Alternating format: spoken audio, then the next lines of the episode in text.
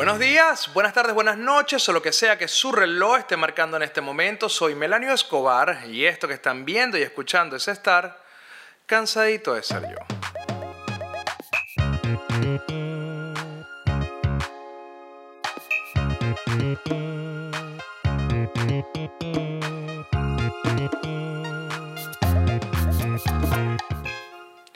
Y en este cansadito vamos a hablar un poquito de la cultura de la culpa, la cultura de la cancelación, la cultura de la vergüenza y la cultura del miedo. Pero primero quiero darle las gracias a todas las personas que se han inscrito en el Patreon, que es patreon.com slash melaniobar, y a todas las personas que se han suscrito al canal porque están comenzando a hacer esta comunidad que, que de alguna forma nos va a acompañar durante todo el proceso de lo que es el podcast y toda la emoción que esto me genera a mí realmente. Pero no, de verdad, gracias a todos los que se han unido y que han compartido de alguna u otra forma el contenido que estamos realizando y las formas en las que estamos llevando las conversaciones. Una de las cosas que más me he tripeado hasta ahora es toda la matraca que se arma en los comentarios de, de todos los episodios en YouTube sobre principalmente porque es donde se ha abierto la ventana para la conversación entre las personas que consumen el material y yo que soy el que lo hace y podemos llegar a conclusiones un poco más profundas de lo que el espacio de media hora me ofrece. Así que gracias de verdad y bueno, los invito a suscribirse, darle a la campanita, yo tengo un Instagram, tengo un Twitter, tengo Facebook, agréguenme todas esas vainas que ahí compartimos otro tipo de información y estamos todo el tiempo interactuando de muchas formas. También agradezco, que esto es lo que más me llena de emoción y se los voy a decir sin pena alguna, me encanta cuando le toman foto la pantalla viendo, cansadito de ser yo y me etiquetan en Instagram o me lo mandan por Twitter o qué sé yo, pero, pero me lo mandan de alguna forma, me lo vacilo un mundo, síganlo haciendo y gánense fabulosos premios, que es mentira, pero háganlo. En fin, Vamos a hablar de cómo nos han dominado socialmente durante toda la historia. Han habido muchísimas cosas, muchas herramientas psicológicas y judiciales a través de las cuales han controlado la sociedad. ¿Y quiénes la han controlado? Los gobiernos, la sociedad en sí misma, la iglesia, sobre todo la católica, pero todas al final del día van bajo la misma esquema, eh, bajan el mismo esquema que es la cultura de la culpa. Y esto nos ha llevado a un punto actualmente donde vivimos en un completo mar de ansiedad, donde vivimos completamente colapsados por el miedo a ser señalados y es parte de lo que nos ha convertido en esta onda de temerosos de estar expuestos online, de estar expuestos en línea, porque el tema con lo que estamos viviendo y la sobreexposición en redes sociales nos ha hecho muy vulnerables a ser víctimas de la cultura de la vergüenza, de la cultura de la culpa, de la cultura del miedo y de la cultura de la cancelación. Y no es algo que esté bien, es algo que está mal y está mal desde los fundamentos y su creación. Por ejemplo, cuando yo crecí, yo soy de Montalbán. Para los que no saben, Montalbán es una urbanización clase media alta que queda al oeste de la ciudad de Caracas, en Venezuela. Cuando tú creces en Montalbán, estás básicamente en un limbo social, donde para los malandros o para los, delincuentes eres un cifrino y para los cifrinos tú eres un malandro. Tú nunca tienes una identidad precisa porque estás básicamente en la frontera entre la clase alta y la clase baja y eso genera una carga de vergüenza que la sociedad te impone cuando dices de dónde eres. Por eso te lo digo, cuando tú hablas, por ejemplo, con personas que son un poco más guetos y tú le dices, no, es que yo soy de Montalbán, ellos te ven como que, bueno, nada, este dicho es un cifrino, es un, un fresa, un carajo que, que, no va a entender ni la conversación que estamos teniendo y no, va a entender nada de lo que está pasando acá. Es más, vamos a chihuiriarlo, vamos a joderlo. Y cuando te enfrentas a unas personas de una clase un poco más alta que quizás tienen eh, una serie de privilegios de los cuales tú no gozas, para ellos eres básicamente un delincuente que está infiltrado, pero eres un delincuente seguro con el cual pueden janguear. Pero de todas formas tú te sientes de, de alguna manera aislado de los códigos que ellos manejan, porque es algo completamente intencional y que nace en el subconsciente de las personas de acuerdo a lo impuesto por la sociedad. Yo sé que suena complejo, pero es parte de lo que hemos estado viviendo desde, desde que nacemos.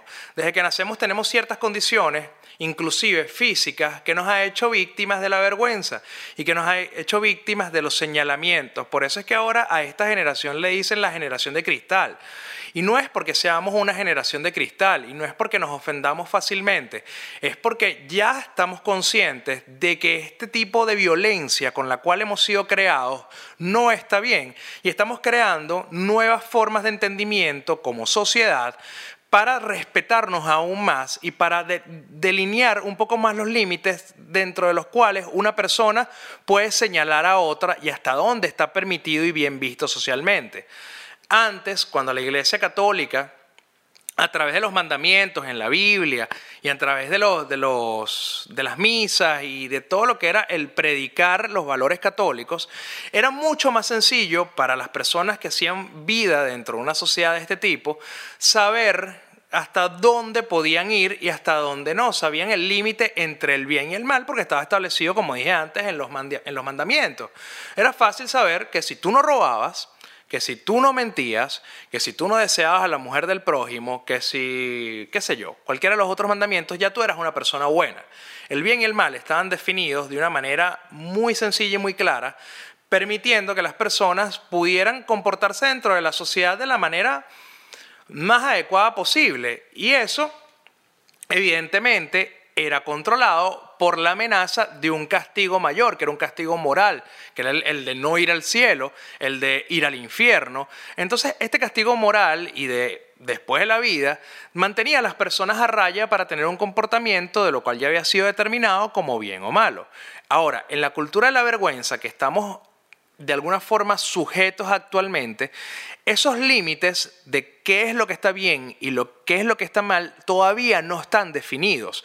Estamos en un proceso de construcción, en definir esos diez mandamientos que la nueva sociedad va a tener, obviamente separado de lo que dicta la Iglesia Católica. Ya esto es algo que los colectivos, los colectivos en el buen sentido de la palabra, los colectivos sociales, los grupos, las minorías, las mayorías, etcétera, todos en conjunto como sociedad, estamos en construcción de un acuerdo para determinar hasta dónde son los límites a los cuales podemos llegar para actuar dentro del marco del bien y el mal. Pero el bien y el mal se convirtió en un área gris que la determina quién, que la determina alguien. Pero dentro de esa determinación es donde nos encontramos episodios sumamente violentos de la sociedad, donde somos víctimas por culpables, por no culpables, por callar, por hablar, por participar o por no participar.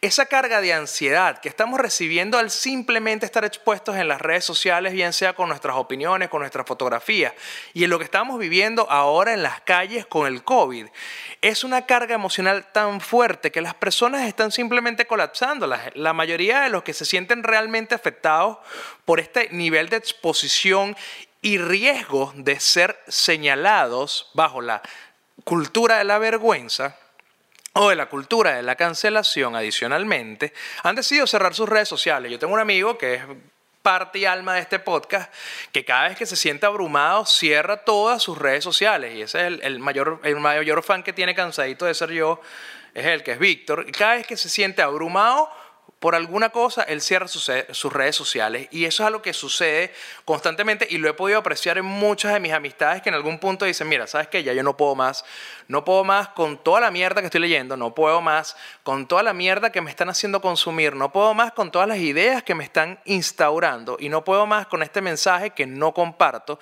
y no puedo más con la ansiedad de saber que no creo en estas cosas, que no comparto estas vainas y que aún así lo tengo que hacer por miedo a que no me señalen, por miedo a que me señalen como que yo no hice nada, entonces soy parte de la problemática. Y esto es a lo que nos está afectando muchísimo. Esto es lo que simplemente está acabando con la interacción humana y que nos está haciendo aislar mucho más. Y eso está, y ahí está la paradoja de las redes sociales, que en teoría deberían lograr unificar más a las personas, pero este tipo de comportamientos, este tipo de culturas que están de alguna forma tomando mucha más fuerza actualmente, están alejando a la gente de las redes sociales y de la interacción con otros seres humanos. Lo que nos iba a facilitar o lo que nos iba a crear un puente de interacción, nos está creando una muralla donde simplemente nos genera rechazo. Y es como hablaba en el cansadito anterior, es, es el mismo resultado que genera. Por ejemplo, el activismo que viene del resentimiento o el activismo que viene desde el odio, de la confrontación. Cuando a través de, de, mayorías, de grupos, de estas masas críticas, señalamos a los demás por no unirse a nuestra línea de pensamiento y los acosamos y los señalamos y los mostramos y los hacemos sentir mal, lo que estamos haciendo es que las personas simplemente rechacen nuestra idea, no se unan o que simplemente se monten a la ola para que no lo señalen, pero que no están comprometidos con la idea, que no están comprometidos con la causa. Y al final lo que se traduce es que la causa no va a llegar para ningún lado porque los seguidores que tiene o los, a la gente que los apoya son personas que realmente no están ahí porque crean en la idea o no y, no y no siguen empapándose de la idea y no se convierten en activistas de la idea, sino que simplemente están ahí para que no los señalen como unos outsiders o que no lo señalen como unos cómplices del silencio. Eso lo pudimos ver en una de las manifestaciones que se han realizado en los Estados Unidos por el tema de Black Lives Matter. Hay ciertos grupos dentro del movimiento BLM que están siendo un poco más radicales que los otros y están tratando de, a través de la confrontación, hacer valer su punto de vista y hacer valer su reclamo. Podemos estar muy de acuerdo con los principios de Black Lives Matter, sí, por supuesto. Todos estamos, todos estamos en contra de la brutalidad policial, estamos en contra del racismo sistemático, estamos en contra de que una persona por lo que nació, por lo que es, por lo que será, por lo que siente, por lo que piensa, por las cosas intrínsecas, inertes a su existencia, sean discriminados y estamos en contra de todo eso. Pero hay algo que no se puede apoyar y es algo que es tratar de acorralar a las personas para que apoyen tu idea sí o sí. Y esto lo estamos viendo en este clip que les voy a poner, a ver en qué parte de la pantalla, aquí abajo, se los voy a poner, donde vemos a este grupo de manifestantes prácticamente acosando a personas que están comiendo en un restaurante. Y en este video vamos a notar, miren cómo una, de las personas mantiene, lo que ellos están pidiendo es que levanten un puño a todas las personas que están comiendo si apoyan el mensaje que ellos están llevando. Pero lo están haciendo de una manera sumamente agresiva, poniéndole los megáfonos en la cara, insultándolos, gritándoles, además con todo el tema del COVID, escupiéndoles prácticamente en la cara a las personas que están comiendo, porque los que están comiendo no tienen que usar tapabocas y estos no usan tapabocas porque Dios sabe qué. Y los tipos les están gritando en la cara, huevón, así, sumamente agresivos, generando un rechazo. Entonces, es posible. Lo más arrecho es que es posible que esa persona que está siendo señalada en ese momento como un cómplice del racismo estructural que existe en los Estados Unidos probablemente ni es racista y está más a favor de la causa de Black Lives Matter que estar en contra. Pero cuando lo arrinconas, cuando lo acorralas, cuando lo obligas de alguna forma a unirse a tu causa de una manera violenta, de una manera acosadora y utilizando la vergüenza para coaccionarlo hacer lo que tú dices, de una, de, de una, de una, de una generas un rechazo inmediato en él. Por el otro lado, en la otra mesa vemos que hay un carajo que se ve, se le ve en la cara que está maltripeando, y no voy a hablar por él, pero por lo menos lo que podemos apreciar en el video es que el tipo está maltripeando, pero él tiene su puño arriba. ¿Por qué? Porque siente el miedo y la ansiedad de la vergüenza que va a ocasionarle no hacerle caso a esta turba, a esta masa crítica que viene hacia él de una manera violenta a obligarlo a que se sume a la protesta. Ese tipo de comportamiento no se ve solamente en las manifestaciones, sino que lo vemos en línea. Cuando una minoría trata de hacer valer su punto de vista, que puede ser sumamente válido, que pueden tener toda la razón, pero lo hacen desde la confrontación o lo hacen desde el odio, ahí lo que generan es rechazo y es el mismo ejemplo del Black Lives Matter en ese, en ese tipo de manifestación. Ahora, también eso sucede en las mayorías o en, o en, las personas que mantienen un mayor privilegio social. Cuando desde tus privilegios tú tratas de imponer una verdad absoluta por sobre las minorías, estás ejerciendo el mismo, el mismo tipo de violencia contra estas personas y no van a llegar a un punto de entendimiento. Entonces, coño, algo que nos está generando suma ansiedad en la sociedad es ser sujeto a este tipo de vergüenza. Y, como les decía, coño, cuando estaba comenzando, nosotros hemos vivido todo tipo de vergüenza desde que éramos muy chamos. El hecho de haber crecido en Montalbán, para mí fue una experiencia maravillosa porque yo pude criarme entre personas menos privilegiadas, personas más privilegiadas, personas que tenían mi mismo nivel de clase económica y social. Y pude aprender cómo moverme en todos los mundos de una manera bastante aceptable y me, y me dio las herramientas para comunicarme de una manera increíble en diferentes ambientes. Yo he tenido la oportunidad de pararme frente a audiencias en, el aula magna de la UCB, como he estado dando foros en, frente de Crema Paraíso en, el Paraíso, valga la redundancia, encima de una caja de cerveza, una gavera de cervezas, dando una conferencia ahí, como le he dado en el aula magna. Y eso te lo da haber crecido en un sitio como el que crecí yo, que es una clase media baja. Y también he sufrido de señalamientos de vergüenza no solamente por el hecho de la clase socioeconómica de la cual vengo, sino del tipo de familia de la que provengo también. Y son cosas que no están en mi control. El hecho de tener padres divorciados o padres separados o padres que nunca se casaron o padres que de vaina sabe que son mis padres, me creó a mí una tara que está en el colegio, me decían de toda vaina. Entonces, coño, durante todo el colegio estuve ahí bulliado porque mis padres estaban separados. Obviamente viene de la, la cultura de la culpa eh, impuesta por la Iglesia Católica, en donde los padres que se divorciaban, la del sagrado matrimonio, eran, coño, eran menos especiales que los demás y son personas que van a ir al infierno, evidentemente, si tu papá y tu mamá iban a ir al infierno porque estaban divorciados, tú eras el próximo querubín que iba a flotar de encima de los gases de, de Belcebú. Entonces, el hecho de ser parte de un matrimonio separado, el hecho de ser una clase socioeconómica baja, el hecho de ser rockero en Montalbán, eso fue otra cosa eh, que inclusive dentro de mi familia me generó muchísimos problemas.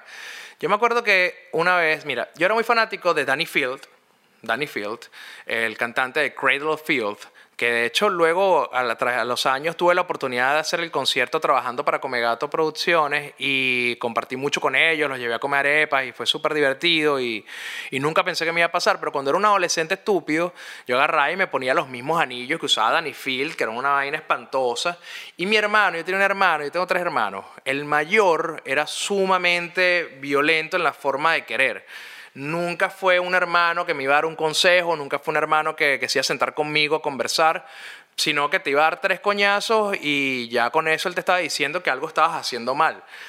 Y eso obviamente a mí me hizo sentir como mierda cuando era un chamo, pero él me estaba tratando de proteger de la cultura de la vergüenza. ¿Por qué? Porque yo cuando tenía como 14 años, huevón, era extremadamente estrafalario. Te usaba unos anillos, huevón, plateados que compraba en Anarquía, en City Market, en Sabana Grande. Una vaina horrorosa, pana. Entonces me pintaba los ojos de negro, las uñas de negro, un pelo morado. Una vaina, claro, súper super única y extravagante, pero coño, que, que evidentemente él sabía que cualquier cabeza llame que le pareciera que eso era ridículo, me iba a dar una pela en la calle, me iba a dar unos coñazos porque simplemente era un gallo con ese poco de disfraz encima. Entonces, claro, su manera, su manera de quererme y su manera de cuidarme, que lo entendí, una manera de cuidarme de mierda, su manera de cuidarme fue, bueno, robarme todos los anillos, pintarme el pelo de negro, robarme las cadenas, decirme que me quitara esa franela, insultarme por cómo estaba viviendo y después decirme que lo estoy haciendo por ti para que otros no te jodan. Entonces yo, coño, gracias por ahorrarme la coñaza que me iba a dar él, dándome una coñaza tú. Gracias. Pero bueno, hemos sido víctimas de la cultura de la vergüenza durante muchísimo tiempo. Me pasó con mi mismo papá. O sea, ya vemos, ya vemos por qué soy así, ¿no? Tenemos una familia bastante particular. Me pasó con mi, mi papá. Mi papá por mucho tiempo me dijo que él prefería un hijo malandro que un hijo gay por ejemplo. ¿Y por qué me decía esto? Porque me veía con las uñas negras, me veía con el pelo pintado de morado, con el pelo pintado de rosado. Pero el tema de las uñas pintadas de negro fue una de las cosas que más le ocasionaba vergüenza a mi papá. Era una vaina que no sé, bueno, él me veía, él me veía esas uñas negras y para él era como si yo lo insultara, como si le escupiera la cara. De verdad que se sentía completamente avergonzado. Me acuerdo que una vez yo agarré, tendría yo como, no sé, 15 años y me hice una cresta. Yo agarré, agarré una máquina de afeitar y me raspé los dos lados del cabello y con jabón azul, jabón azul de panela, con ese que tú lavas la ropa, con que las mamás lavan la ropa, bueno, tú agarrabas, lo mojabas un poquito y te parabas cada pincho y la vaina se quedaba tiesa. Y yo andaba con mi cresta de lo más feliz, el carajo más pong de la vida y llegó mi papá a visitarme para la casa y jamás se me va a olvidar, el carajo abrió yo estaba en la sala hablando huevonada con mi mamá y mi papá abre la, no sé por qué, mi papá siempre tuvo llave de la casa, a pesar de que tenían 10 años separados y yo, mi papá abrió la puerta y lo primero que me ve sentado en la sala con esa cresta completamente de así parada con jabón azul, hedionda monopum. Y el carajo lo que hizo fue verme dijo, coño de la madre. Pero no riéndose, yo me río porque me acuerdo. Pero el bicho mal tripeando, coño de la madre, o maldita sea. Pero una vaina horrible. El tipo cerró la puerta y se fue. Al pasar los años, él poco a poco, yo fui endosándole cómo yo era. La realidad es que he tratado de ser como me ha salido el forro del culo toda mi vida. Nunca he tenido que adaptarme a lo socialmente establecido y creo que por eso me cuesta muchísimo compartir estas historias del cuento de la cultura de la culpa y la cultura de la vergüenza y la cultura de la cancelación, porque me cuesta mucho seguir lo que todos los demás hacen. Y es una rebeldía que quizás viene viene, no sé, de algún tipo de, desequilibrio químico que debo tener en el cerebro, o simplemente así es mi personalidad. Pero recuerdo que mi papá poco a poco tuvo que enfrentarse cada vez a más cosas. Empecé con los tatuajes, yo empecé a tatuarme a los 13 años. Empecé con los tatuajes, eso también para mi papá era todo un problema. Perdón. El punto con las uñas es que de todas las cosas que yo hice, la cresta, el tipo de música que yo escuchaba, los tatuajes, los piercing. Yo tenía un septum. Ustedes entran, mira, vayan a mi Instagram y van a ver una de las últimas fotos que subí. Yo tendría 17 años, 16, 17 años, ya tenía, me lo abrí en el colegio, el septum, el que se pone acá, que parece un toro. Bueno, yo tenía ese tipo de piercing, pero lo que más encabronaba a mi papá eran las uñas negras. Y mi papá todo el tiempo me decía, tú lo que eres un marico, tú lo que eres un marico, tú lo que eres un marico. Y le decía, coño, papá, mire, yo no soy gay, pero a mí me gusta la música rock y esto es, bueno, como a mí me gusta usar las uñas, porque así la usan, no, vale, tú lo que eres un gay, y ahí es donde me decía la frase muy popular entre los padres de nuestra generación, que es que yo prefiero un hijo malandro que un hijo marico. Una vaina que yo no, nunca entendí esos estándares y valores morales, pero no es de eso de lo que estamos hablando, eso lo hablamos otro día. Coño, cuando me dijo esa frase, yo me quedé, fue loco. Yo dije, coño, mi papá no entiende. Mi papá tiene unos, unos valores y unos conceptos que simplemente no lo dejan apreciar al hijo que tiene enfrente y prefiere, y prefiere que la vergüenza que le producen las cosas que hace el hijo lo separen que acercarlo a él o que tratar de, de buscar un punto de entendimiento entre lo que a mí no me parece y lo que me parece y lo que a él le parece y no le parece. Que ese es el problema con acorralar a las personas. Entonces mi papá me acorraló tanto, mi papá me, me de alguna forma me esquivó tanto que simplemente generó un rechazo en mí. Yo me alejé muchísimo de mi papá. Tanto así que a los años mi papá me cita en una panadería, a los años, y nosotros teníamos una, una separación entre los dos muy grande, y me cita a los años en una, en una panadería para pedirme disculpas. Y le digo, coño, pero por tantas vainas que me tienes que pedir disculpas, ¿qué será? No, yo voy para la reunión. Ojo, mi papá no es mal padre, mi papá, mi papá fue muy buen padre con las capacidades que él tenía y con la forma en la que él fue criado.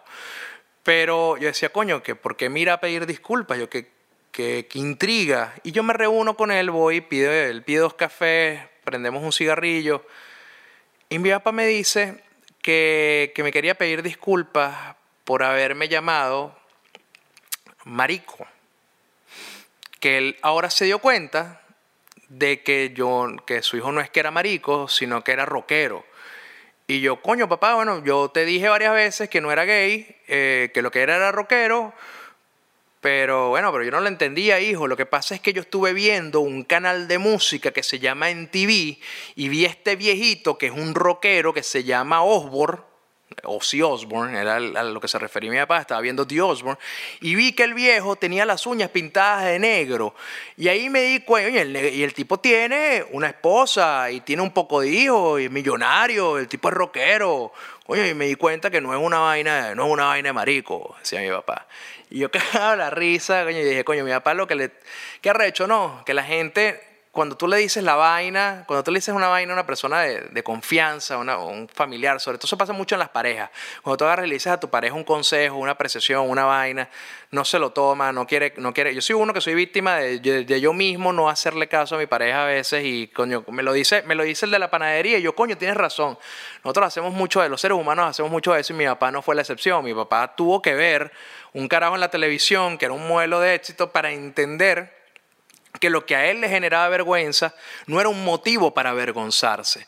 Pero le tomó mucho tiempo y le tomó mucha introspección y quitarse muchos vicios, muchos años de separación entre los dos para poder comprender que el hijo que tenía enfrente no era necesariamente un estereotipo de las cosas que él en su prejuicio había formado como una identidad que se relacionaba con este tipo de cosas.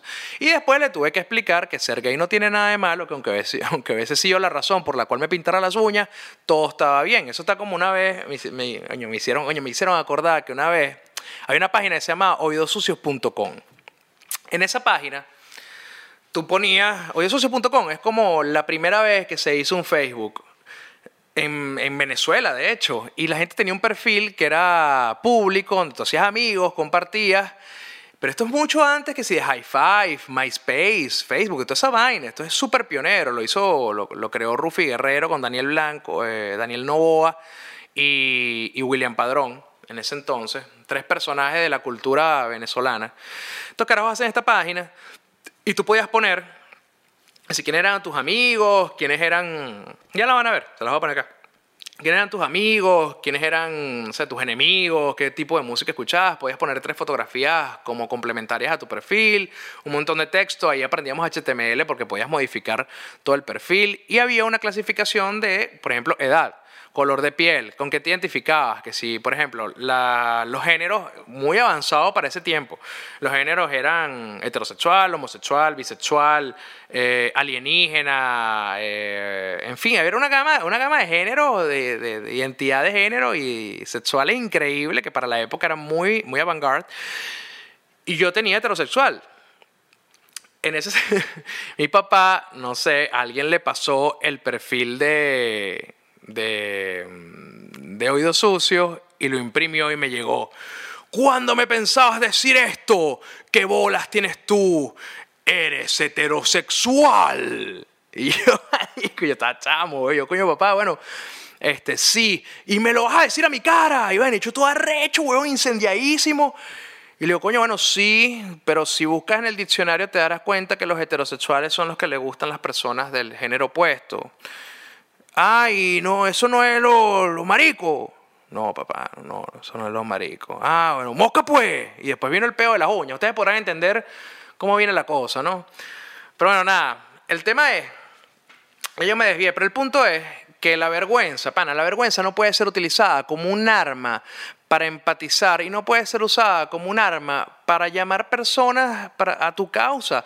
La vergüenza es una de las herramientas más terribles que existe. Existe el fat shaming. Los que hacen, fat shaming, coño, los que no tienen un cuerpo idílico les agarran y les dicen gordos, les dicen estás horrible, les dicen eres una porquería, das asco, bola de mierda, grasa. todas las cochinadas que le dicen a las personas que tienen algo de sobrepeso y las personas que entran en obesidad mórbida. Coño, ¿tú crees que esa gente no tiene espejo, marico? ¿Tú crees que le hace falta que tú vengas y le digas que, que es un gordo de mierda. No, huevón. La gente tiene espejo y la gente sabe cómo está su físico, cómo está su salud y tomarán las cartas en el asunto. No hay necesidad que para hacerles despertar o para hacerles ver que quizás hay opciones más saludables para ellos tú tengas que insultarlos, avergonzarlos y llevarlos a una esquina. Existe el, el, slot shaming, que es básicamente señalar a una persona, a una comunidad, a un grupo por sus prácticas sexuales. En el pleno siglo XXI, donde las personas se identifican como quieren identificarse, se sienten y son como se sientan y son, y que ejercen la sexualidad y disfrutan de su sexualidad de la manera en que les salga del forro literalmente del culo, porque tú vas a estar señalando a las personas. Además que eso viene un poquito mezclado con la cultura de la culpa, de los valores anticuados de nuestros padres, de los mandamientos de la Iglesia Católica y de todo el concepto del cielo y el infierno, que básicamente lo que te están diciendo es que lo que estás haciendo es un pecado y no deberías hacerlo, y que remata en la hipocresía intrínseca de la sociedad, porque mientras nosotros estamos diciendo que qué bola es la vecina que se está acostando con otro, nosotros mismos estamos acostándonos con otra persona a la espalda de parejas. O nosotros mientras decimos que el político es un ladrón, nosotros le estamos mintiendo a nuestros hijos con algunas otras cosas. Y en el trabajo, en el trabajo, esa es otra para todos los jefes que estén por ahí, cuando un empleado llega bravo, tirando las cosas, tirando el bolso, no sé qué, ese empleado sabe que llegó tarde y está haciendo todo un acto para que no lo regañen. Entonces, si nosotros llegamos a nuestro trabajo tarde y le mentimos y hacemos un performance increíble para no pagar las consecuencias, ¿con qué moral criticamos otras cosas? Entonces, vamos a tratar de tener un poquito mayor de empatía con la gente, yo creo que la empatía está en todo. La empatía es una línea transversal para ejecutar cualquier cosa en la vida. Vamos a tener un poquito más de empatía, vamos a tratar de no prejuzgar, vamos a tratar de no señalar a las personas y tratar de definir finalmente cuál es el bien y el mal dentro de la sociedad y si no vamos a estar todo el tiempo reconstruyéndonos y eso también me parece maravilloso. Ay, bueno, ya se acabó cansadito de ser yo. Por favor, sean ustedes mismos, que no importa, a nadie le importa. A nadie le importa cómo te vistas, a nadie le importa lo que te pongas en el pelo, a nadie le importa con quién te acuestes, a nadie le importa lo que digas mientras no le haga daño a nadie. Solamente te tiene que importar a ti, no sean víctimas ni sean ejecutores. Ya, ya, ya me calmé. Lo que les dejo es sean como ustedes sean siempre y cuando esto no le haga daño a nadie. Así de simple, no sean parte de esa cultura de mierda de la culpa, ni sean parte de la cultura de mierda de la vergüenza. Tengan mucho cuidado cuando muestren su solidaridad automática ante la cultura de la cancelación. Piensen por ustedes mismos, no se dejen llevar de la mano por las grandes masas sean críticos, traten de entender si lo que les están presentando es algo bueno o es algo malo. Confíen en sus conceptos y en sus... Confíen en ustedes. Eso es básico. Bueno, los quiero. Recuerden suscribirse, darle a la campanita, seguirme en todas las redes sociales. Eh, en fin, como diría el ilustre actor, comediante, director y nuestro todo Miguel Ángel Landa. Hagan bien y no miren a quién. Chao.